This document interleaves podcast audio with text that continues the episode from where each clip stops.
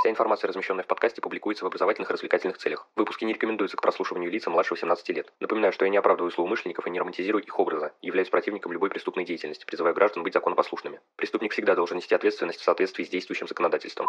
Перед началом выпуска я хотел бы поблагодарить вас за прослушивание и напомнить, что следить за подкастом можно на любой удобной платформе, а также в одноименных группе ВКонтакте и странице Инстаграм. Распространяйте информацию о проекте Crime One и проявляйте всяческую активность, мне будет приятно. А если вы хотите поддержать проект материально, то добро пожаловать на Бусти, буду рад любой помощи. Приятного прослушивания!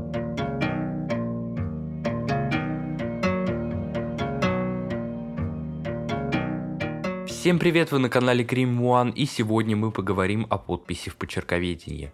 В общем, без лишних слов, поехали! Подпись – это реквизит документа, используемый в качестве удостоверительного знака. Процесс формирования подписи условно можно разделить на три этапа. Обучение в школе – начальный этап формирования подписи, овладение профессией и специальностью, которая связана со значительным увеличением практики подписывания различного рода документов, а также дальнейшая трудовая деятельность, заключительный этап, определяющий практику подписывания документов. Окончательно подпись формируется к 25-30 годам. В состав подписи входят следующие части части. Первая – это начальная часть. Представляет собой заглавные буквы фамилии, имя, отчество, условно читаемые буквы или штрихи, не образующие букв, а также монограмму. Сочетание двух-трех заглавных букв, объединенных совместным элементом, либо вторая буква выполняется поверх первой или внутри нее. Вторая часть, средняя, состоит из строчных букв и безбуквенных элементов. Далее следует росчерк, заключительная часть подписи, выполненная в виде деформированных букв или безбуквенных элементов различной конфигурации, сложности и протяженности. И в завершении дополнительные штрихи, безбуквенные элементы, выполняемые интервально от подписи. Выполнение подписи характеризуется несколькими закономерностями. Во-первых, у каждого человека свой индивидуальный период и процесс формирования подписи. Кроме того, степень соответствия подписного почерка скорописному почерку не всегда однозначно. В этом плане могут быть разные варианты, от полного совпадения до полной обособленности. Длительная тренировка не только может привести к образованию автоматизированных навыков своего личного подписного почерка, но и позволяет добиться квалифицированной имитации чужой подписи. Общие признаки подписи включают в себя четыре группы. Первая – это характеризующие построение подписи, отражают особенности ее формирования и навыки выполнения. Группа включает в себя три признака. Во-первых, транскрипция, общее построение графического изображения подписи, включающее в себя ее качественный и количественный состав. Транскрипция подписи может быть буквенной, штриховой или смешанной. Подпись может быть большого объема, средней и краткой. Во-вторых, это общий вид подписи, который изучается путем соединения наиболее выступающих частей подписи, включая росчерк и дополнительные штрихи условной линией определяется в соответствии с контурами геометрических фигур. Ну и в-третьих, четкость подписи показывает возможность определения направления движений и последовательности выполнения всех ее элементов с точки начала и до точки окончания. Замечу, что четкость и читаемость подписи разные понятия. Она может быть нечитаемой, потому что безбуквенная, но четкой. Вторая группа признаков характеризует степень и характер сформированности письменно-двигательного навыка. Включает в себя степень выработанности, которая отражает способность лица выполнять подпись с определенными координацией и темпом, и делится на высокую, среднюю и малую, а также конструктивную сложность подписи. Определяется входящими в ее состав букв, безбуквенных элементов, росчерка и дополнительных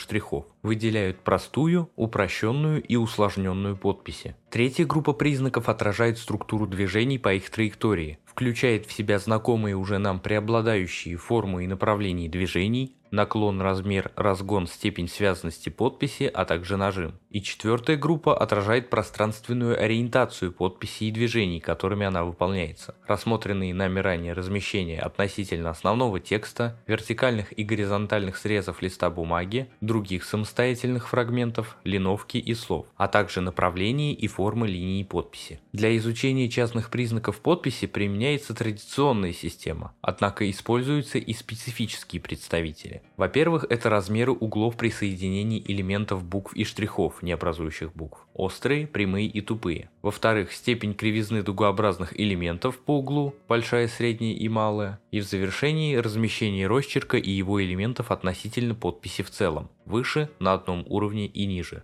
На этом выпуск подошел к концу, благодарю за его прослушивание. Следите за проектом Cream One и помните, нераскрываемых преступлений не бывает.